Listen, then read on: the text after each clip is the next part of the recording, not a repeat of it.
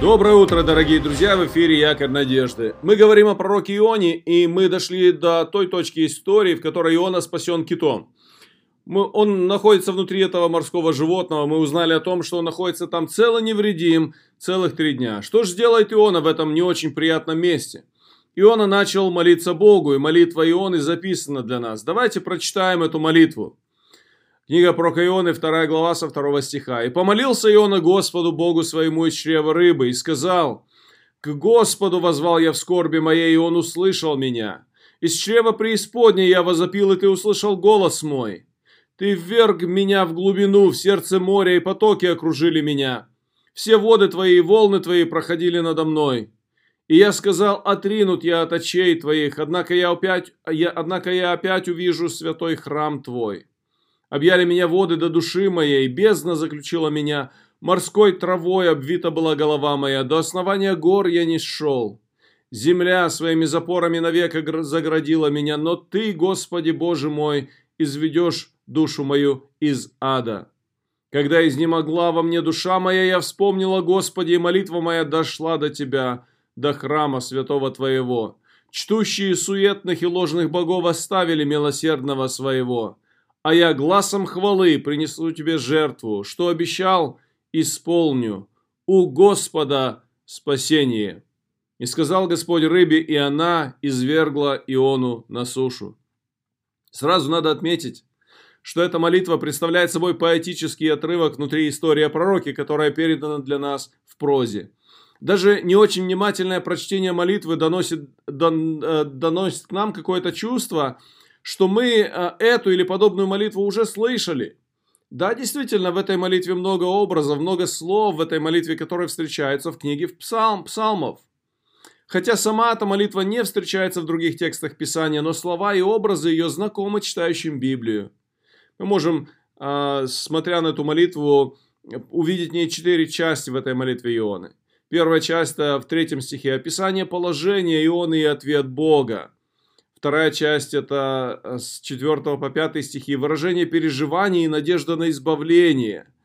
Э, с 6 по 8 стихи описание бедствий Ионы с благодарением, в перемешку с благодарением.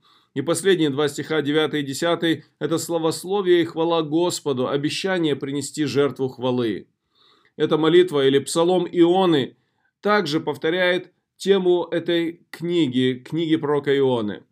Э, вся книга говорит о всемогуществе Бога, его милосердии, и Псалом повторяет это. Бог спас Иону по своей благодати и милости, а не по заслугам Ионы. Точно так же Бог поступит в Ниневии. Самое главное, что происходит в этой молитве, я вижу, что Иона восстанавливает правильное отношение с Богом. А, в, а, в третьем стихе пророк говорит «Из чрева преисподней я возопил». В данном случае это образное выражение, которое говорит о том, что он оказался в пучине морской, затем внутри большой рыбы. Это признание пророка привязано по смыслу к истории отдаления пророка от Бога. Он долго спускался от Бога. Его бегство от Господа повело его все ниже и ниже. Вниз в Иопию, спустился на корабль, вниз в трюм, и, наконец, его выбор привел пророка вниз, в пучину морскую. Когда человек сознательно избирает уйти дальше от Бога, такой путь не приводит к хорошему. Он только ведет вдаль от Бога, к преисподней, к погибели.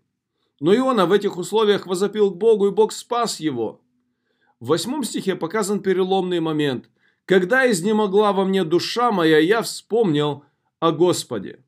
Это настоящее признание о том, кто есть Бог, и кто такой сам Иона? Пророк осознал свою нужду в Боге и признал свою неспособность каким-то образом совершить свое собственное спасение. В 10 стихе Иона говорит «У Господа спасение». Господь спасает, и в этом случае Он спас Иону. Спасение у Бога – это значит, что спасение не в руках Ионы. Здесь кроется важный смысл не только в этой истории с Ионой, но даже и относительно всего контекста истории – проповедь пророка для Ниневии. Даже проповедуя для Бога, Иона не может выбирать, кому давать спасение или не давать. Спасение принадлежит Богу. И даже направляя своих людей говорить о спасении, Бог выбирает, кого спасать. Один из, еще один из важных принципов, который я вижу в этом отрывке, это важность молитвы. Посмотрите. Молитва – это не просто возможность сказать Богу о наших нуждах. Он знает о них и так. Я хотел бы, чтобы сегодня ты и я взяли для себя следующий урок. Молитва изменяет нас.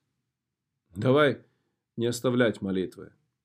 Давай участвовать в молитве, давай молиться по-настоящему. Когда мы молимся по-настоящему, тогда осознаем, кто такой Бог и кто такой я. Тогда молитва может изменить тебя и меня. Молись Богу. Молись в разных обстоятельствах жизни. Благодари Его, проси у Него, кайся перед Ним. Молись Богу. Благословений тебе сегодняшнего